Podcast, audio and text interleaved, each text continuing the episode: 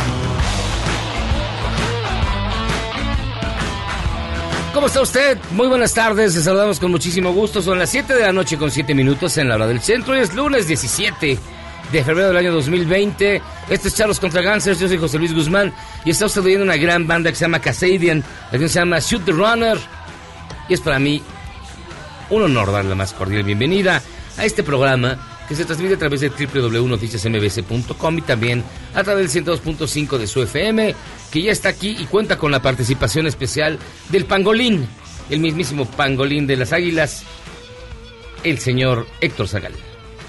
Soy el doctor Zagal. ¿Cómo estás? Pues no, señor. Doctor Héctor Zagal. No, pero- a ver, ¿sí, ¿ya no puede hablar o sí puede hablar con su... sí, sí puedo hablar, estoy muy bien. Pero lo que sí es que ya se me pasaron los efectos del cóctel analgésico, entonces he regresado a llevar la vida triste y miserable.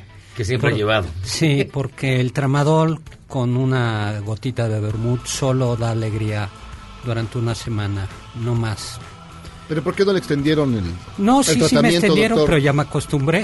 O sea, la, No, ese la- es adicto. la tolerancia el- no, no, no es buen asunto, amigos. No le hagan al tramadol. Es una alegría falsa y su síndrome de tolerancia Es es, de siete días. O sea, ya. ¿Ya? Es una puerta falsa, ¿Ya no le hace nada? Ya, no, ya estoy aquí sin sonrisa, triste, como siempre, ¿no? Como Casi tan triste como el guitarrista, ¿no? No, no, tampoco. Bueno, no tan... no- Y también está el Sonecito. ¿Cómo estás, mi querido Sí, Sonecito? Marito, bien, gracias a Dios, ya sabe. Saludos a todos de- desde donde nos estén escuchando, desde el cielo. desde sus hogares y sus automóviles. y- ¿Dónde más quieres que nos escuchen, Jairo? No sé, en hoteles de paso. Desde su jet. ¿Tú crees? Pues ya está. Luego, este, ¿qué toque de mostaza no le hace? Toque de mostaza. Sí, para que se le quiten las riumas. Luego le explico. ¿ah? Ay, doctor, Pues ya estamos aquí doctor. puestos, pues, ya, más puestos que un calcetín. Y también está Jairo Calixto. Me gustan sus diálogos. Están bonitos. Sí, amigos parlantes, un gran saludo a toda, a toda la banda banda.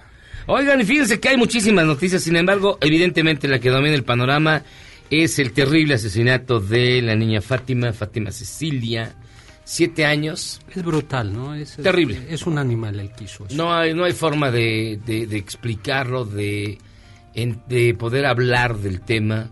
Y pues da miedo decir alguna cosa que pueda tomarse este mal, porque la verdad eh, es condenable en todos los aspectos, en todos los aspectos, y más condenable aunque se quiera victimizar a la propia familia, acusando que la mamá está, que padece, que tiene una situación mental, y que, bueno, ahora la pregunta es, ¿qué va a pasar? Ya ofrecieron una recompensa de dos millones para la quien identifique a la señora que pasó por ella a la escuela el 11 de febrero pasado. Y bueno, es realmente terrible lo que está ocurriendo. No hay, no hay forma de, de describirlo. Y la indignación social más que justificada, más justificable. Y habrá que esperar que haya solución, que haya resultados. Pues por lo pronto está esa imagen y está ya una recompensa. Ya hay unas personas que están siendo interrogadas en, eh, debidamente a ver qué, qué información se puede encontrar. Yo, yo creo que podría ser factible encontrar a estas personas que más se presta cualquier interpretación, a cual- cualquier tipo Ahora. de, de ay, la cuestión de los órganos puede ser trata, bueno, una cantidad de cosas espeluznantes que, que están Bueno. rondando. Lo que sea no le va a devolver la, la vida a la niña. No, que pero sí es tan- importante que, ella- que eso supuesto. se resuelva, Por creo que es lo supuesto. fundamental. Por supuesto, ahora. Es, lo, es lo que hay que hacer ahora, por supuesto. Ahora es lo fundamental, que eso sea resuelto como debe ser, conforme a derecho. Pues sí. Y bueno, mira, así ya Cambiamos de con este buen ánimo. deja- sí, no, es que Te deja sin palabras. Es terrible, es terrible. No, pues ya, terrible, paso terrible. siguiente, ¿no? Que China está destruyendo billetes infectados, ¿no? Dice. Pero digamos, los destruyen y luego reponen, o yo creo que ya se perdió. no, destruyen perdió y reponen, ¿no? Ellos, eso de la inflación les tiene sin cuidado. Yo creo que sale más caro desinfectar que destruir Pues sí. y volver a Pues imprimir, hay que ¿no? echarle, hay que echarle mucho push frish para que Sí, total, vuelven a imprimir, ¿no? Además, ¿Cuántos la- billetes se dan? ¿Varios millones? ¿Varios? quién sabe, quién sabe. No, aquí no dice la... Pero- O sea, no, o sea, no será que 600 mil millones de yuanes.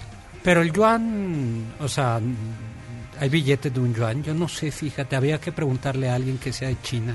De todos modos, aunque deshaga los billetes, no deshacen la riqueza del país, ¿no? O sea, el No, papel supuesto. moneda, pues nada más es para. No, Ay, con- ¿de dónde nos saliste aquí tan economista tú? Este, ah, estudié contabilidad, ¿no sabías? ¿Es en serio? Sí, Y luego contar 600 millones, 600 mil millones de yuanes. nada más que no me arrimé con los buenos cuando trabajaba ahí en este en la Secretaría Allá- de Desarrollo los- Rural ah. Integral en, en Pachuca Hidalgo, estuve de contador.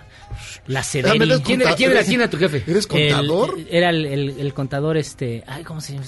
Un peloncito, este, Romualdo. Salinas de Gortari. No, no, este. No, el, el ingeniero Pedro Jasso fue mi jefe inmediato. ¿Y allá en, este- y allá en tu terruño no, Y no, no, hay yuanes No, sueltos. bueno, hice mi, mi contabilidad en la, en la prepa. Ya después también la carrera me la quería aventar, pero. ¿Y Ya no. llevabas doble contabilidad? ¿Aprendiste a llevar Este, doble contabilidad? Eh, no, no, me ¿Sabes hacer decían, empresas este, fantasma? Sergio, tiene que llevar este portafolio al banco. Y, ¿Y quién era Sergio? Pues yo, él, pues yo- él. ¿No te decían como tu nombre cristiano? no, ahora, en aguanta, aguanta, ahora ya soy el no. sonecito, no le digas a nadie. bueno, ya, ¿y luego qué? Y depositabas ahí ese portafolio. No, no, eso lo estoy inventando, doctor. ¿Qué pasó? Oigan, fíjense que ya... Es tu vida, está bien, Es- ¿no? para como está el mundo, ya, ya me la creo toda y poniendo, y esto es lo más raro. Se acaban de robar 600 rollos de papel higiénico en Hong Kong. Porque no tiene, porque no tiene parvovirus. Sí. Hong Nos van a traficar a Sí, Venezuela. A Tan- ot- Tanto otro papel lugar. seguro para hacer algo es para controlar el mercado negro del papel higiénico. Pero ¿a poco En poder Hong- del señor Liz y el señor Charmin. Es para llenar Pero los Hong Kong expedientes no de los. Mercado Libre no tiene como una situación especial Hong Kong. No. ¿Por qué? No Hong Kong. ¿Para el papel de baño? O sea, es un país. ¿Usted no quiere que los, que los hongkoneses ¿No quieren que se limpien usen- cuál debe? No, lo que decía es que Hong Kong tiene mercado libre. Como mercado libre, me parece extraño que sea un artículo tan socorrido el papel del baño. Eso No, se lo robaron. Sí, pero para robarse eso, Pues, pues lo vende. eso lo entiendes en Venezuela o lo entiendes en Cuba, ¿no? Por eso que los van a mandar para ¿Qué allá. comentario? No, todos lados se roban. Es un traficante que piensa en grande. no 600 pero, rollo. pero ¿qué tiene? O sea, lo pueden, se lo pueden robar y lo pueden hacer aquí en Catepec. bien. ¿Me puedes? Les sale Sí, de más verdad, caro. no, de, de verdad. Sí necesita usted su cóctel de, de chochos, ¿eh? No El margen de utilidad de un robo de 600 papeles de baño. Pero seguramente fue una cuestión de oportunidad. No creo que hicieron un gran plan para robarse Bueno, 600 muy bien. rollos. Se robaron 600 rollos de papel En, en de una baño cárcel, Kong. en una cárcel es muy vendible, puede alcanzar un precio Ah, estratosférico. bueno, podría ser eso. En la cárcel de Hong Kong se robaron 600. Ah, Bueno, alguien más animadito, ¿no? Ay, A la ah. Hablemos de otro tema importante. método. Bueno, que sea el- Coronavirus. China está ocupando demasiado nuestra atención, ¿no? El coronavirus, el papel de baño, ¿qué otras cosas? Este, espéreme, déjame buscar otra cortina. No, espérame, espérame, doctor, espérame, espérame un segundo, espérame un segundo. ¿Sí has visto la película de Netflix Sí, me de- sacó de onda. El doctor. pangolín. que se llama Virus, creo? Sí, Ah, claro. la que dicen que es la que... Allá de- la están vendiendo como la de el- La que predijo el piratas, no, la, ¿La la- que predijo? lo- las piratas que están vendiendo allá en Molis que las bajan del Netflix, algunas dicen, "Lleve su película del coronavirus, lleve su neta, ¿verdad?" Ay, ya le dieron su y sí se vende. Eso sí es visión de Está- negocio. Es no vean. llevarse 600. Oh, Bueno, déjenlos en Sí paz, ¿no? roban lo que Cada quien roba lo que puede, lo que Bueno, está a la bien. mano. Oye, fíjense que tenemos un WhatsApp 55 41 83 91 45 55 41 83 91 45 para que nos llame, opine, nos diga todo lo que usted quiera mientras iniciamos con su bonita y gustada sección. Ya no tome tío. Así es. ya no se drogue, tío. Y fíjense que pues el gobierno está haciendo todo lo que puede para combatir los feminicidios, todo lo que puede. Pero nomás no me pinten las paredes, fue lo que faltó decir, que no le pinten las paredes, con todo respeto, claro. Escuche. Por eso también le pido a las eh, feministas, con todo respeto, que no nos pinten las puertas, las paredes, que estamos trabajando para que no haya feminicidios, que no somos este, eh, simuladores y que no esperen que nosotros actuemos como represores, que no nos confundan. Pues sí, está mal, está mal que andan diciendo esas cosas. Que les pinten. O sea, ¿Por qué? eso no pasa nada, hombre. Eso es lo de limpia. menos, ¿no? Sí, esa cosa que no viene al caso. Ya, y el fin de semana el presidente López Obrador pidió ante las Fuerzas Armadas que se respeten los derechos humanos de los delincuentes. los eh, delincuentes son seres humanos que merecen también nuestro respeto. El uso de la fuerza tiene límites y eh, básicamente es para la legítima defensa.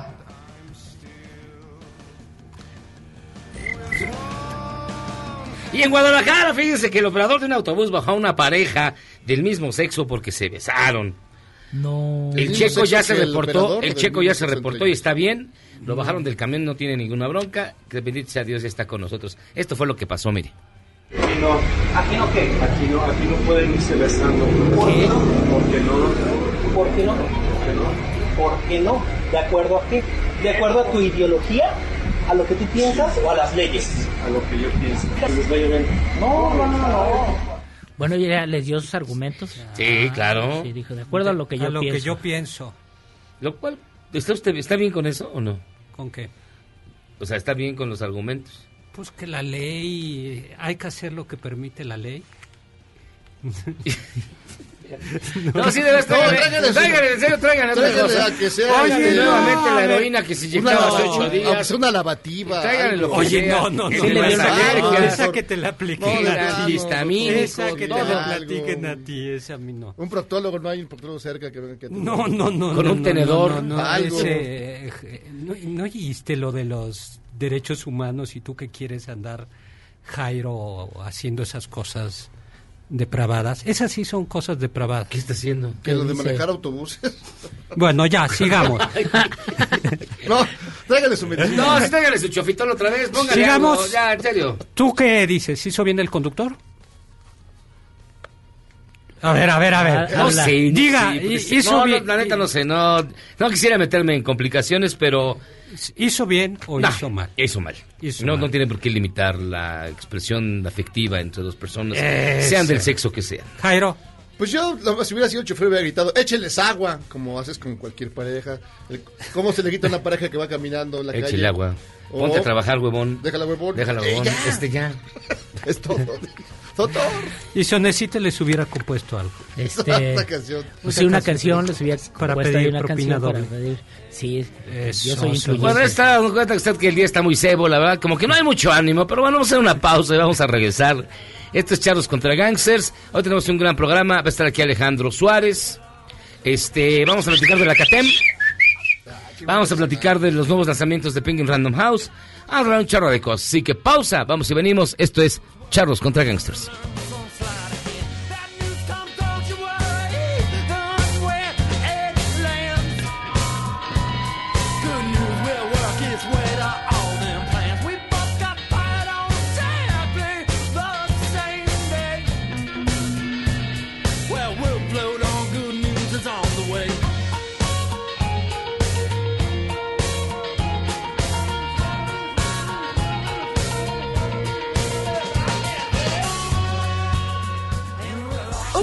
Programas similares al nuestro son tan tristes y carentes de originalidad que si fueran hoteles tendrían decepcionista. Me equivoqué de habitación. Ya regresamos. Luego del corte. Además de todo, me harán reparar la ventana cuando vuelva. Este podcast lo escuchas en exclusiva por Himalaya.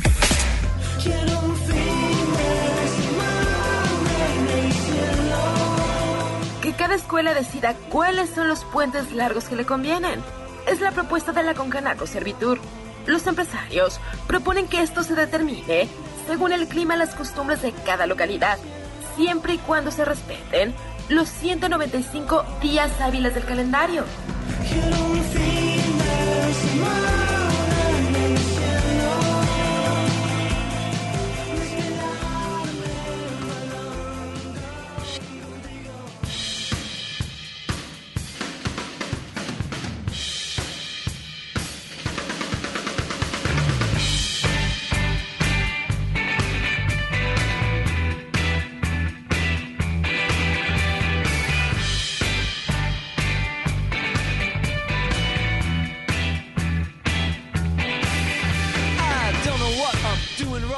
Aquí de retache en eh, Charles contra Gangsters. Mucha gente comentando sobre la enfermedad del doctor Zagal. Dice Juan Carlos Latoso, denle su cafecito bien cargado al doctor Zagal para que despierte y que dejen de hacerle bullying. Ya llegarán a su edad, lo cual... Espero que no, yo de verdad pues, espero morir antes. Ay, ya quisiera, ya quisiera. Ah, 120 lo dice usted fácil porque a usted no le ha costado, pero... 10 siglos de historia Este pequeño, solo este pequeño accidente de la... Acérquese más a la- al micrófono, por no, favor. pues eh, estás censurándome. Estás No, eso yo qué Está- yo no lo que se más, doctor. Estás bajando el volumen del micrófono. Que haya, que consta- no. que haya constancia que aquí el Miyagi, desde que me hice de la cuarta transformación, me está bajando. Oh, Desde- ¿entonces hizo de la cuarta? Transformación. Oiga, fíjense que hablando de la 4T, hoy el presidente López Obrador fue invitado de honor a la celebración de la Confederación Autónoma de Trabajadores y Empleados de México. Tenemos en, su línea en la línea telefónica a su líder, el senador Pedro Ace. ¿Cómo está, senador? Hace un rato que no lo veíamos. ¿Cómo están mis queridos amigos Jairo, Miyagi? ¿Cómo están? Bien, ¿y usted? Bien, bien. Yo no soy Pues su amigo. Ni yo, soy el doctor Zagal. También está el doctor Zagal, pero- está Sonecito, que gente muy no es amigo. Sí, sí, soy su amigo, Son sí, gente soy su muy amigo, sensible. senador. ¿Cómo está? Ya ve cómo son los artistas. Visto, visto. A ver, ¿cómo, a ver, ¿cómo le fue en, en- en esta reunión, en esta celebración, habría que llamarlo, una eh, arena Nos Ciudad de México como llena? los mexicanos a toda madre. Mira, te voy a, A ver, venga. 25 presidentes de cámaras empresariales, 38 líderes de las confederaciones, de la CROM, de la COR, ferrocarrileros, el ESME, todos los líderes de la vieja guardia. Más de 50 senadores de la República, 120 diputados federales, el presidente de México y todos los grandes empresarios de este país, los empresarios medianos y los microempresarios y 45 mil delegados y delegadas al Congreso. Ajá, Se quedó mucha gente fuera por la capacidad de la arena claro. y la verdad fue una cosa histórica porque hoy realmente se vivió una reunión del tripartismo, donde estuvo el Ejecutivo Federal, donde estuvo los empresarios, presidente de Concamín, presidente de Concanaco, yo como secretario general de CATEM, y bueno, eso es lo que se busca al final del camino, armonizar factores de producción para que este país le vaya bien, buscar que haya mejores salarios para que con ello tengan poder adquisitivo los trabajadores y la moneda ruede. Ajá. Y son muchas cosas las que se platicaron hoy ahí delante de toda la gente, ante todos los medios de comunicación y agradezco esta oportunidad en el programa que me dan para externar que vamos codo a codo ahora a trabajar empresarios, trabajadores y gobierno para que la productividad en este país no pase. Mira, es un tema muy importante que el auditorio se debe enterar. Ajá. Ya nos alcanzó el futuro. Ya la inteligencia artificial está en México, la robótica, la megatrónica. Tenemos que preparar a nuestros jóvenes ahora para ese embate, porque se van a empezar a perder muchas fuentes de empleo, porque las máquinas las van a empezar a sustituir. Pero por otro lado, si reinventamos y capacitamos a todos esos jóvenes, pues las máquinas no nacen solas, entonces tiene que haber técnicos especialistas y se van a poder recuperar y ganar más empleos, pero de gente capacitada. Y sobre todo que un trabajador mejor capacitado va a ser un trabajador mejor re- remunerado. El presidente habló también hoy, dio a conocer que nunca más ningún despacho jurídico de esos de cola larga van a volverle a quitar una casa al trabajador aunque todavía la deba porque los techos son sagrados. Entonces van a buscar mecanismos a través del Infonavit para que puedan módicamente pagar sus casas, pero ya nadie se las va a quitar. Se habló también sobre el sistema de las pensiones, ¿sí? Que hace ya algunos años se fueron a administrarse por particulares. Claro. Y bueno, hay que ver dónde están esos dineros. Entonces, fue un evento muy, muy interesante que dejó muchas cosas de fondo. Oye, oye, senador, ¿y qué hay de quien dice que quieres crear la CTM Reloaded? Así como eh, la versión 2.0, 2.5 de la CTM. Dime la verdad. ¿La qué, perdón? La CTM. ¿Qué es la CTM? La Confederación de Trabajadores de México. A ver, ¿Todavía existe? ¿Todavía existe? No, pero hay quien dice que, que quieres, quieres hacerla más grande todavía que lo que fue la CTM. ¿Tú cómo la ves? No, yo creo que ya es, ya es por mucho. Ajá. Mira, O sea, es más grande que lo que fue la CTM claro. con Fidel. la, la imagen, qué lástima que ya no está Fidel o Leonardo, que eran grandes.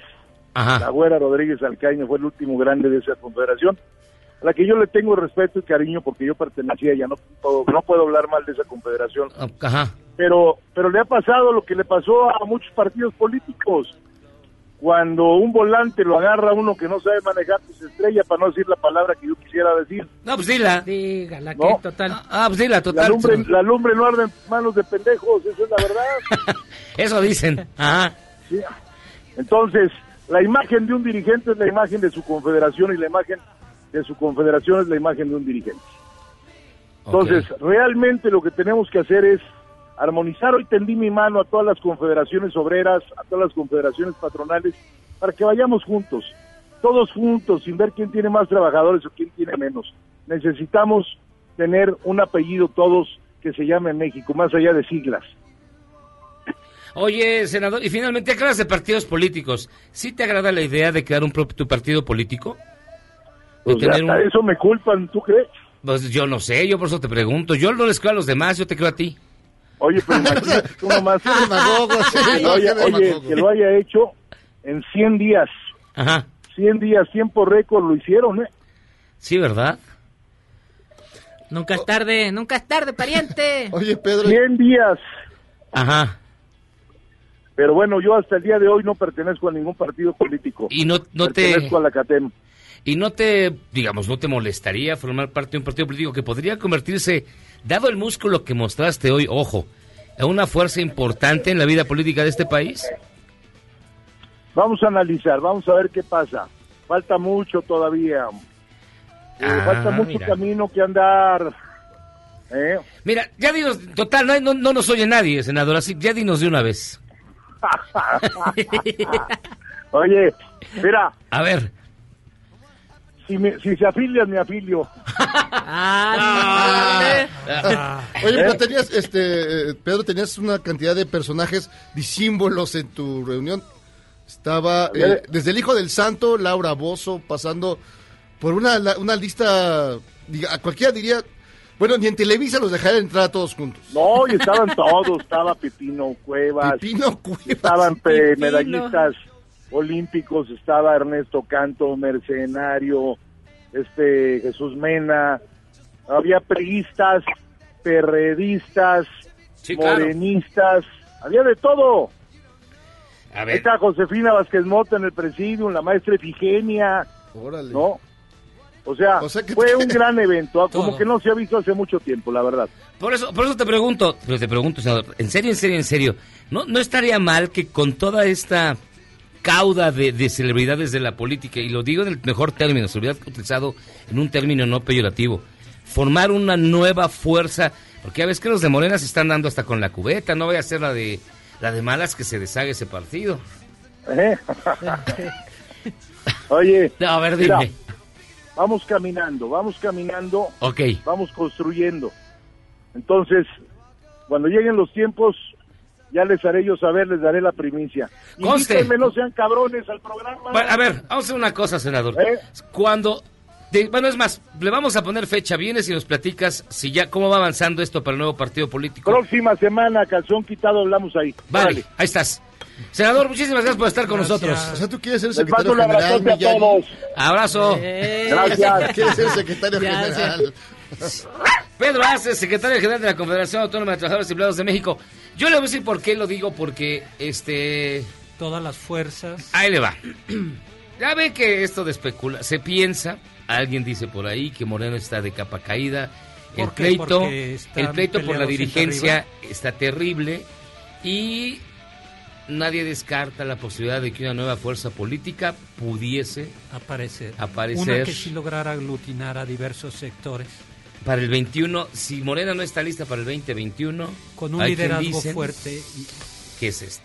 Ay, hijo. ¿qué tal? Mire, yo, yo nada más pregunto. Animado de ayer y hoy presentó. Así que, ¿Quién sabe? más Miguel Solecito.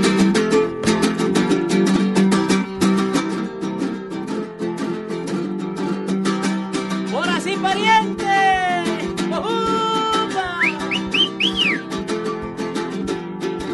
El hombre nunca se raja y de todos es amigo y el hombre nunca se raja y de todos es amigo. Ahí anda del sube y baja y ahora sí ya anda movido. Pedro Haces, que trabajas para formar un partido. Apunten en la lista, pariente.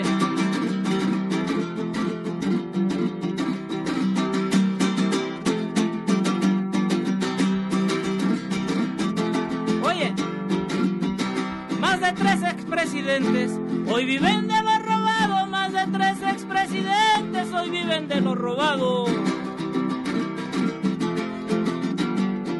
Y sépanlo mis parientes que a mí no se me ha olvidado. Yo construyo mi presente deconstruyendo el pasado. Saludos a los Oya y a toda su banda pariente. Pero ahora vamos, vamos a lo que vamos, ¿no? ¿Qué dice doctor? Asienta con la cabeza que sí puede.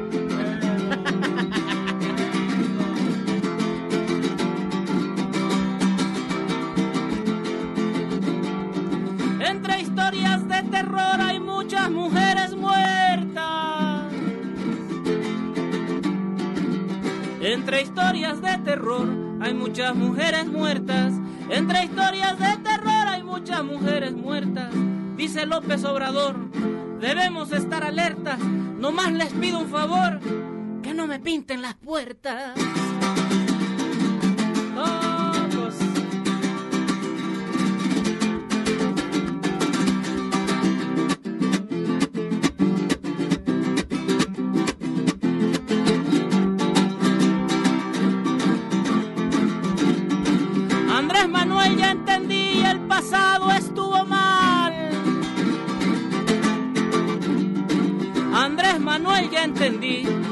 Pasado estuvo mal. Andrés Manuel ya entendí, el pasado estuvo mal. La culpa la tuvo el PRI y los pendejos del PAN. Pero ahora te toca a ti chingarle sin rezongar. Ya carnal, ya pasó más de un año. Ya estuvo suave, pariente.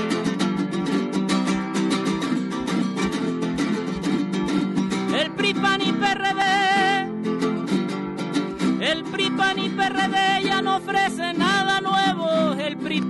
PRD ya no ofrece nada nuevo.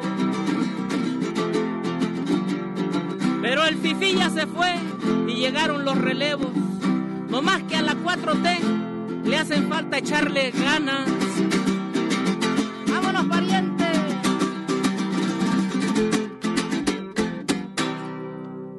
¿Quieres salvarte del reggaetón? ¿Y esos sonidos que solo te hacen pensar en Omar Chaparro como un buen actor?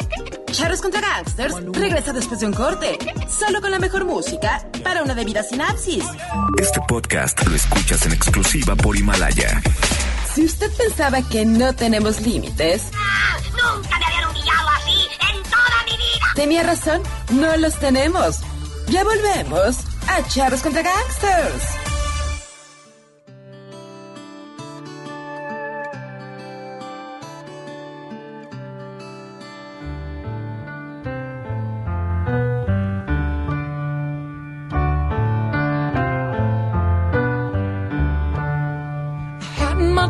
I held your hand on that broad avenue. Estamos de vuelta, Charlos contra Gangsters, escuchando Blunderbuss de Jack White, que canta igualito que Alejandro Suárez, pero no. Alejandro Suárez no canta y está aquí con nosotros. ¿Cómo estás? Es un honor que estés con nosotros. Hombre, para mí también es otro honor estar con ustedes. Ya les pregunté por qué Charros, ya sé por qué Charros contra Gangsters. Sí, Me lo imaginaba yo. Sí, era, era, era como, como fan- fácil, ¿no? Sí, de Juan Orol. Así es. Que abría la puerta, entraba vestido y luego abría otra vez la puerta entraba distinto. O, o mataban, o, o mataban a un tipo frente a un ventanal, él se caía muerto y el ventanal estaba intacto. Sí. Muy bueno. Era, era como ensalada de locos, ¿no? Sí, porque hasta lo premiaban fuera de México. Sí. En el extranjero decían que era Sí, fantástico. surrealismo, ¿no? ¿Cómo estás, Alejandro? Pues estoy muy feliz, muy contento de haber estado en esta película que estamos que, me está- que estamos promoviendo, Ajá. ¿Verdad? Sí, Estoy aquí con, muy contentos. con el protagonista. Es que además de Alejandro nos acompaña Gustavo Egelhaf. Así es. Omar Buendía, ¿no? Eh, la rebelión de los Godines. La rebelión de los Godines. Como pueden, como pueden escuchar en el título, este, una película que va directo a Cannes. Sí, ¿no? seguro. Vamos a festivales, este, ya luego vemos lo, lo del cine. No, estrenamos este 28 de febrero. Este es una comedia, como pueden escuchar en el título, acerca del personaje que interpreto, que es Omar Buendía, que es un chavo muy inteligente, que tiene todo el futuro por delante eh, y termina en el eje central de Botarga y con un puesto en la Friki Plaza, donde mi abuelo me ayuda a componer celulares. Sí, y el abuelo es el que de pronto me despierta y dice, oye, ya es hora que te levantes y te pongas a chambear. O sea, ni a vender Pokémones siquiera, ¿no? Exacto, no me dejaba ni vender Pokémon. Sí, porque el abuelo quiere mucho a los nietos. Porque pues, el abuelo, cuando su hijo tiene un, un hijo, Dos años después de muerto. Entonces, este, el abuelo se vuelve loco y lo quiere más que a su hijo, porque ya es chiquito otra vez y vive otra vez la vida que vivió antes, ¿me entiendes? Entonces, lo cuida mucho, lo quiere mucho. ¿Pero lo echó a perder o qué? Un poco, un Sí, poco. Pero es que tiene, tiene un, un espíritu rebelde, Omar Buendía. Sí, por- sí, y el, y, el, y el abuelo tiene otro espíritu que quiere hacer sus deseos, ¿no? Sí, el abuelo voltea y le dice, ¿sabes qué? Yo ya chambié mucho, ya te cuidé, tú ya creciste, tienes que ponerte las pilas. Yo me entero de que el abuelo está mal de salud, entonces tengo que este, ponerme a chambear para lo del seguro y el abuelo se va a vivir sus sueños. ¿Que ¿Cuáles son tus sueños, abuelo? Cuéntales. Aquí sí lo puedo decir. Sí, ¿eh? yo creo que sí. ¿Qué Mis sueños? sueños son, son tres, o sea, eh, cantar eh, en un conjunto de rock. Bien, eso. Está bien, está bien. El, el otro, el otro sueño es ser este volador de Papantla. Ah, ese es, ese es bonito. Ese está bonito. El que, el que sigue es el más bonito. A ver. ¿Qué es Hacer el amor en una iglesia. ¿Con, con quién?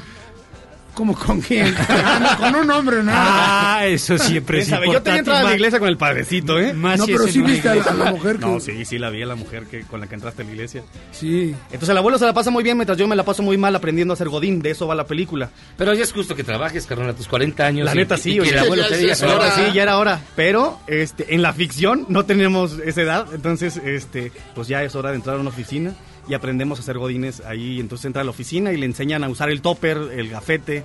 Este, y empiezan ahí los clichés del godinato. Lo que viene Eh, siendo el topper. Sí, lo que viene siendo el topper. Y Omar Buendía... Lo meten a la tanda. No, exacto, me meten a la Sí. tanda. De hecho, hay una competencia de karaoke intraoficinas. Este, se vuelve aquí una cosa, una cosa un poco ahí simpática y de pronto se da cuenta de que hay mucha opresión, etcétera. Entonces Omar Buendía empieza la rebelión de los godines y esto termina en Botar. sangre, este, llamas y muchos catorrazos. Estoy tratando de buscar las palabras correctas. para- Sí, la película está pensada para, para los jóvenes. Ajá. Los jóvenes. Tiene mensaje. Sí, es el único mensaje que tiene que de verdad que... Que se pongan a Que vayan a verla, no llega un cartero a dar el mensaje. Sí. En esta entrada le dan un película- sobre y al final tiene que abrir sí, sí. Aquí está el mensaje de la película. que Se lo damos con el ticket en la entrada. Pero sí para los jóvenes que, que, que, que cuando tienen talento y les gusta algo, que vaya tras de él Que y que lo gusten. Porque, porque cuando, cuando tienes trabajo y, y no te gusta, pues no lo haces bien. Entonces cuando, cuando tienes trabajo y te gusta, por ejemplo, a mí me pagan por divertirme, pues estoy muy contento. ¿Eh? nosotros. Pues sí. ¿No? Pues sí, es lo- por lo menos. Pero, digamos, ¿nunca fuiste a Godines, Alejandro? ¿Nunca? ¿Jamás? Es lo que nos preguntan, Siempre ¿verdad? nos preguntan. Sí, pero yo no Porque tienes, en estás el tipo, digo, qué, qué lástima de... El tipo sí lo doy. pero lo otro no. Eso está Por bien. eso somos actores. Gustavo, ¿tú fuiste Godín alguna vez? Yo, más o menos, o sea, hice varias cosas, varias chambas, pero. varias buenas chambas. Ah, ¿sí pero una. chambas? sí, Ah, qué, cham- qué chambota. hago buenas chambas, pero. A ver tu mano. Mira, No, sí tienes mano chica, mira. Sí. Todo se ve más grande ahí, sí, seguro. Por eso hago buenas chambas. Bueno, el asunto es que en algún momento me tocó ser medio Godín. Ajá. Este, trabajar en una tienda departamental en ventas, entonces tenía que checar la entrada, llevar mis toppers, etcétera. Esa fue la experiencia más Godín que O tuve. sea, sí, tuvi- sí tenías un background. Sí, sí, sí tuve. Duró poco, pero sí tuve. Y ya luego dije, no, prefiero seguir mis sueños y aquí ando. Aquí. Y, Alejandro, tú- Prefiero morirme de hambre y aquí ando. ¿Y conociste, ya conocías antes la Friki, la friki Plaza? La friki plaza. Donde hacen Donde todo- hicimos la, la- lo del... Donde venden los Pokémon. venden los Pokémon, donde Donde- estamos componiendo los celulares. Ah, sí, no, no lo conozco. Esa es la Friki Plaza. Ah, no, fíjate que no, no lo conozco. ¿En dónde lo hicimos? En el centro. en el centro donde, donde yo traía la botarga. Ah, donde está Sanborns. Más o menos, sí. Donde vas con tu botarga. Donde estoy, ajá, exacto. Que te disparo. Esa es la Friki Plaza. Ah, sí, Le sí, disparo. sí. ¿Le Sí, disparas? le disparo, Sí, sí, me pero dispara. con, con bala de salva. Ah, bueno, menos. Con una, con una pelota es, ¿no? ¿O qué? Con una camiseta. Ah, con una Con una camiseta enredada. Yo estoy Es que bailando de hace- botarga en el eje central año y me pego un guamazo. Ah, ya le... Ya no me acuerdo lo que hice ayer, imagínate un año y medio. ya tengo My Hammer. Pero ¿te acuerdas de los viejos tiempos? De, Ah, sí, Eso sí, no. del, Sí, me acuerdo. de Sala de Log, del, del, ¿Cómo de Loco no? Valdés, de, Me acuerdo de- Chunga, Me acuerdo de todo. de los huevazos que les ponías. Sí, pero fue un accidente, como te dije hace rato. O sea, el Entonces, huevazo que este, le pones a, a Héctor Lechuga sí es, de grandioso, antología. Que ¿no? hacer siempre esto con este, pero nunca se deja. Ah, sí. Dale un huevazo. Digo, ya se los paseo, pero no he creado uno. Te voy a Yo se lo pasar quería el huevazo romper. por los Yo se lo ojazos. quería romper, pero, pero le di con la punta, entonces le- se le hinchó aquí y ya se quedó para siempre. Y luego se iban a cotorrear eh, después de grabar, o cada quien se iba para su santo. Se odiaban. Sí, Vas, vas tú. No, no, no, le, le estaba haciendo señas a aquel. Ay, Es es, que que una seña como Ya levantamos aquí la mano para hablar. Vas tú, porque yo ya me cansé. Aquí hay que pedir la palabra. Bueno, vamos a hacer una pausa, es lo que me estabas ¿A ver diciendo. cómo si vas tú? Por eso vamos a hacer una pausa y regresamos para seguir pl- platicando con Alejandro Suárez, con Gustavo, eh, ¿cómo se dice? Egelhaf. Ese mero. ¿Cómo? Co- Egelhoff. Egelhaf. él. Qué difícil está. Ya sé, cara. Pues ya pausa, vamos y venimos. Más rápido que un gato con el arenero sucio. Pero limpias esto en cuanto vuelvas. O que un morenista para hacerla de jamón. Él va a salir del hospital mañana. Estaremos de vuelta Anda. en el mejor programa de la radio. Bueno, es suficiente. Vámonos. Aguanten. Este podcast lo escuchas en exclusiva por Himalaya. Indignante, aberrante y doloroso son los calificativos que usó Claudia Sheinbaum para el crimen de la pequeña Fátima Cecilia, de 7 años de edad, en la alcaldía de Tláhuac. Aseguró que este crimen no quedará impune y que la fiscalía ya trabaja en encontrar a los culpables. cómo actuaron todas las instituciones, particularmente las distintas áreas de la Fiscalía General de Justicia de la Ciudad de México, la propia policía de la ciudad, eh, desde el momento en que ocurre hasta el momento en que se encuentra el cuerpo de Fátima. Como la ve, escríbame en Twitter a arroba a Gabriela Vives.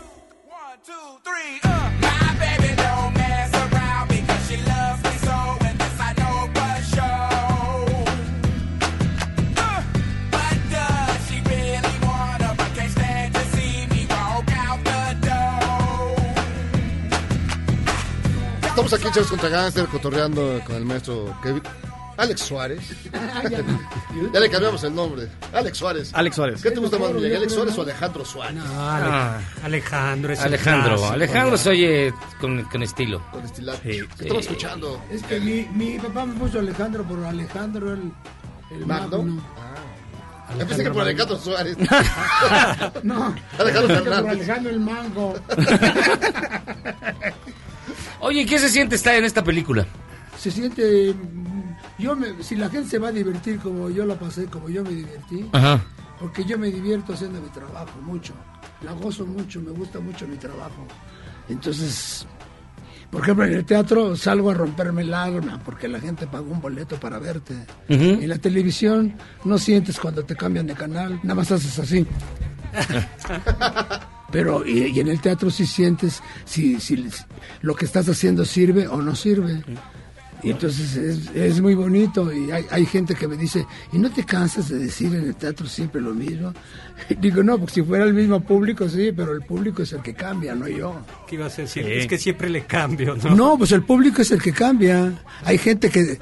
Y luego cuando son pocos, les da pena reírse. Y, entonces, el que se ríe lo voltean a ver feo. Los, que- los, los, los otros tres que están ahí. Ah. Entonces, o sea, hay, hay, hay muchas cosas, ¿no? Yo tengo poco tiempo, 60 años trabajando. No, pues, Entonces, ayer. más o menos me he dado cuenta de cómo son las cosas que luego, luego hay, hay actores que comen y se van al teatro y dicen, oye, ¿qué fue hasta el público? Y no, estás lleno. Acabas de comer, ¿verdad? Yo como la una para llegar a las cinco. Sí. Es como el torero, no va a comer para torear. No te cuernan. Y es, es, es lo mismo. Es un, vi- es un toro que te avientas ahí. La gente está eh, viendo sin tomar, sin nada, te está viendo. Están los reflectores en ti. Entonces tienes que dar todo y hacer bien todo, ¿sí, no? Pues muy bien. Oye, Alejandro, un millennial me pregunta que si es cierto que eres hermano de, de Héctor Suárez. No, él es hermano mío. Sí, él es, así quedamos. Sí, cuando te digan eso, dicen, no, él es hermano mío. Sí. Muy bien. Es Oye, que Gustavo. la gente, ¿sabes qué? La ¿Qué? gente. Imagínate qué pasaba con Fernando Soler, Andrés Soler, Domingo Soler, Julián Claro. Soler. Pobres, qué sufrimiento. Somos hermanos y ya, ¿no? Mi abuela le decía a sus hijas, Olga soy la María Elena, a ver quién venía. o sea, si la familia se equivoca, imagínate el público. Porque el público no, no, no ve los créditos. ¿No, ¿Me entiendes? Sí. A Juan Derecho le decían Chespirito. ¿En serio? Mira, cuando estaba Juan Ajá. Derecho, ¿sí te acuerdas de Sí, Juan claro, Derecho? claro, claro, claro. Eh, eh, en la colonia Bondojo, como Juan Derecho estaba con su chico Con Chicote, ajá. que era de la justicia, entonces de la colonia Bondojo le escribían a Televisa cartas, por favor que venga Juan Derecho Arreglar acá aquí. a la colonia. Arreglar así es la gente. En las telenovelas, cuando vas al súper y eres el villano, pues, oiga, qué po-", se enojan. O sea, Usted la gente que- se- te quiere ver como, como eres. en la- o, por ejemplo, a López Tarso lo quiere ver en el restaurante de Macario. Y con las velas, ¿qué te dio cabrón. el llorando todo el día, ¿no? No, espérame, espérame. Antes hacía yo así, yo hago.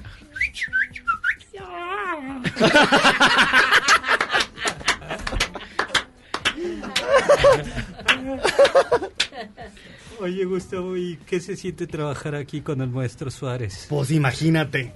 Imagínate, muy divertido. La verdad es que fue la primera parte que hicimos de la película y no pudo haber sido mejor.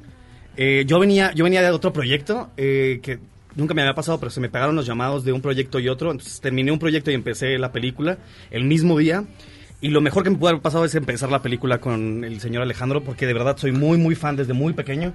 Y trabajar con él sí fue así de, híjole, fue todo un honor. Y tuvimos ahí nuestro momento romántico. Le dije, abuelo, abuelo, te quiero. Este, y nos dimos un abrazo y fue increíble trabajar con él, de verdad es un gran, gran compañero. Ajá. Y, y sí, fue muy divertido. Me estás viendo con cara de que me quieres descubrir algo. A ver, A ver, échatelo. y ahora le preguntamos al maestro Suárez cómo fue trabajar ¿Cómo con trabajar? Gustavo. Yo soy primer actor porque soy el que llega primero. ¿Y sí? No por otra cosa. Sí, porque tienes que ser profesional en este negocio. Si no eres Claro. profesional, no te contratan. No, pues no. O si llegas tarde, o si llegas... Se corre la... Oye, sí, se corre la voz. ¿Cómo vas a contratar? Sí, sí pasa. Te- te- te- Sí, no, o sea, Se una- en serio, o o sea, sea, un alcoholito tienes no- que estar en, en- Enterito. Es mentira que salgan este Pacheco. pachecos y eso no. Sales pacheco y te ríes con los focos. Pero sí pasa, ¿eh? Yo he visto. Sí. Sí, sí hay, sí hay. Ah, ya, ya lo has visto. Sí he visto los focos. Se los. Luego te hablan y te dicen cosas. Oye, Alejandro, ¿es cierto que, que, que tú sí le dabas sus cates de verdad a la pájara Peggy? Ah, sí, fíjate. Sí, la pero unos madrazos que le Sí, metías. pero o sea, es que nos caía gordo a los tres. ¿En serio? ¿Y sabes quién era la pájara Eh? Humberto Navarro. Navarro, Ajá. el productor. Era el productor, sí. Estaba yo en- en mal, enfermo. ¿Cómo le daba yo patadas al pesebre? Unos No, le unos putazos. Y a Chabelo también. Ah, sí, a Chabelo. Sí, Es el unos mejor momentos. momento. Entonces, Bueno. no, Y a correr porque está grandote. ¿Eh? ¡Te voy a alcanzar, cuate! Sí, sí, sí. ¡Te voy a partir la Lechuga y yo le decíamos, Lechuga y yo le decíamos, fumarolas. Y a correr porque nos perseguía. O le dices chabuelo y se enoja. Bueno, hoy, hoy cumple 85 años. Hoy cumple, sí. Hoy es su cumpleaños. No, yo creo que según se, se quitó En, la en- edad. en ¿no? el acta nueva. Sí, En el, el loco acta- cumple 88. El loco, Y Valdés. Silvia Pinal 88 también. Yo no sabía que cumplían los dos 88. Ocho. Ya son ciento y tantos. Sí, ya. ¿Eh? Y tu abuelo a los 60 aquí entero. Es que yo uso mucho la mente. Por Ah. eso sí, yo, yo uso mucho la mente, entonces yo me siento en este momento como si estuviera yo en una ensalada de locos. Pues.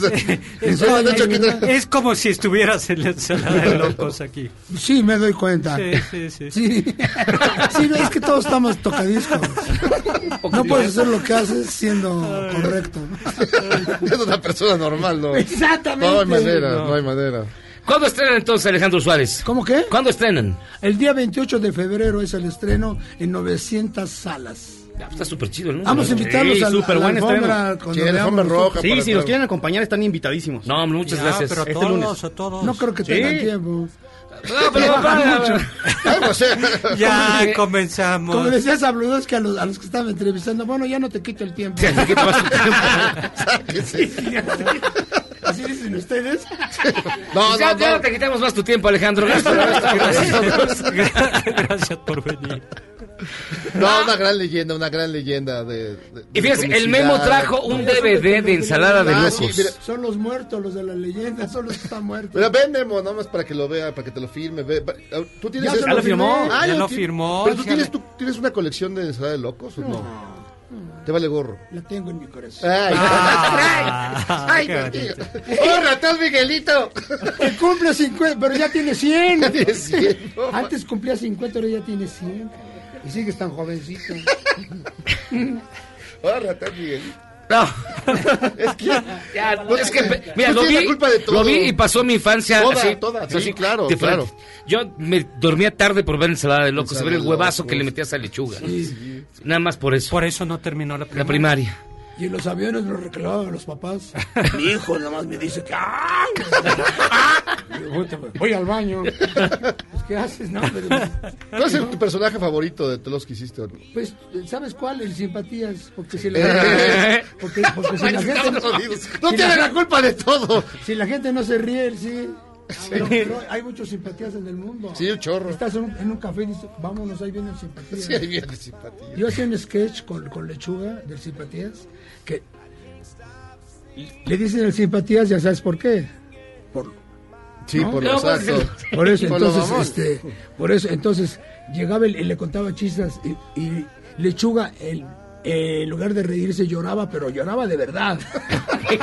lloraba así. Y el otro contando. Mira cómo y se va de la casa y dice lechuga, puta, que no, ¿dónde ya se fue? Y le habla por teléfono y dice, oye, se me, se me olvidó contarte el último. y le cuenta el chiste por teléfono. Bueno, ya saben cómo es trabajar con Alejandro Suárez. No, qué maravilla. Bueno, estamos hablando de la película. Gustavo Egelhardt. Eso, mero. Egelhardt. Muchísimas gracias por estar con nosotros. No, hombre, muchas gracias. Bienvenido, qué bueno. Mucha suerte con la película. 28 de febrero, 900 La rebelión de los salas. godines, no se la pierdan, se van a divertir mucho, van a ver cómo le pe- pegamos de madrazos a sus jefes. Este es muy catártica, así que vayan y paguen para que Hay amor, hay todo, hay, hay peligro, amor, hay- amor, sí, hay de todo en esa película. de todo. Se la van a pasar muy bien, no se la pierdan. ¿Encueradas? No. No, Más o menos. Ah, Bueno. más, más o menos. Más o menos. Ah, ya lo viste en la última edición, no viste el último no he visto corte. la película. Ah, La vamos a ver ahora, ¿no? Sí. La vamos a ver el lunes. El lunes. Va a, haber, va a haber ficheras como las que no se quería salir. Sí, no, no. Muchísimas gracias por estar con nosotros. Al contrario, No, es- un honor. No, qué gusto, qué Es un honor estar con ustedes. Gracias. No, hombre, el honor es de verdad Gracias. que hayas Gracias, venido. Gracias. Nos divertimos bastante. Vamos a hacer una pausa y regresamos. Esto es Charros contra Gangsters. Vamos y venimos. En tiempos de cambio, solo los mejores seguimos a flote. Luego del corte, te contamos el secreto de los seis años de Charros contra Gangsters. ¡Regresamos! Este podcast lo escuchas en exclusiva por Himalaya.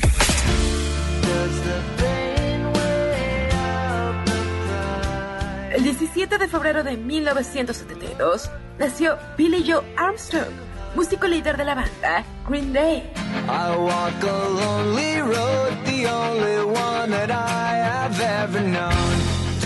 Billy comenzó su carrera en la adolescencia y se dedicó por completo a la música cuando lo expulsaron de la escuela por vender porros de marihuana a dos dólares, acción que le daría el apodo Two Dollar Bill.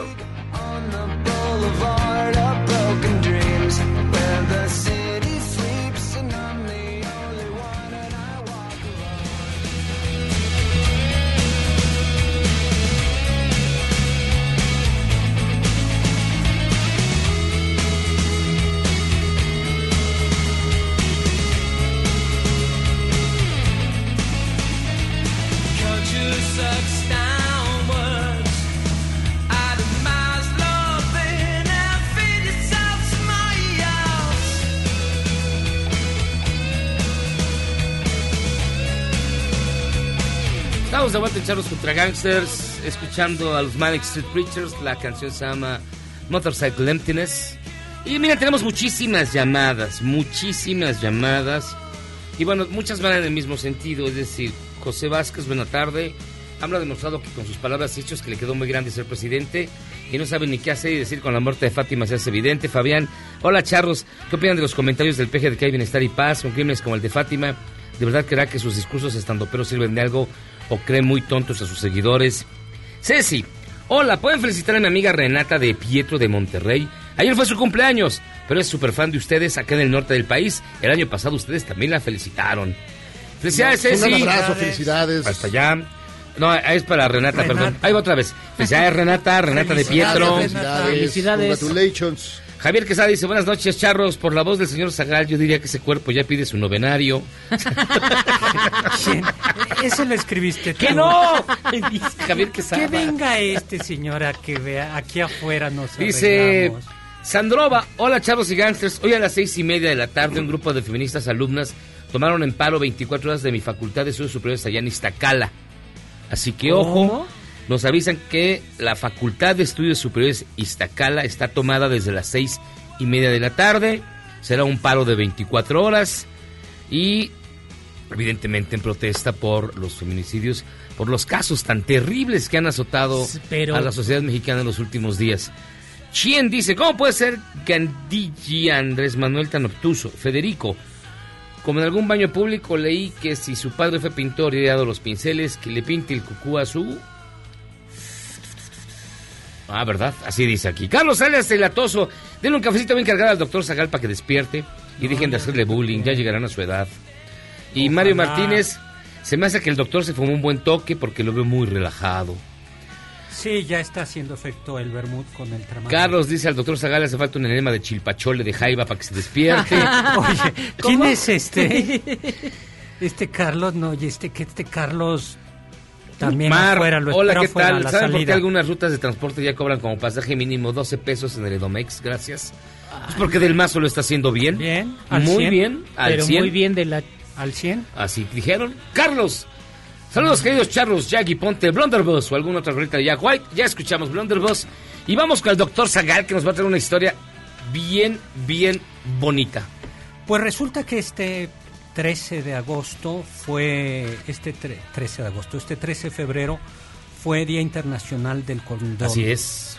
Y también del amante, yo creo que no es mera coincidencia. Doctor, por favor. no esas usted. cosas ahí, lejos de mí. Está sellado. ¿Usted sabe cómo ponerse uno? Eh, en el libro de texto lo que hacemos es copy-paste. En el libro tenemos libros de texto de secundaria y entonces hay que dar clases de salud textual, Ajá, de textual. salud se- sexual. No se ponga nervioso, a ver. De ¿Sabe salud o no sabe cómo ponerse? Y entonces la solución es así, copy-paste.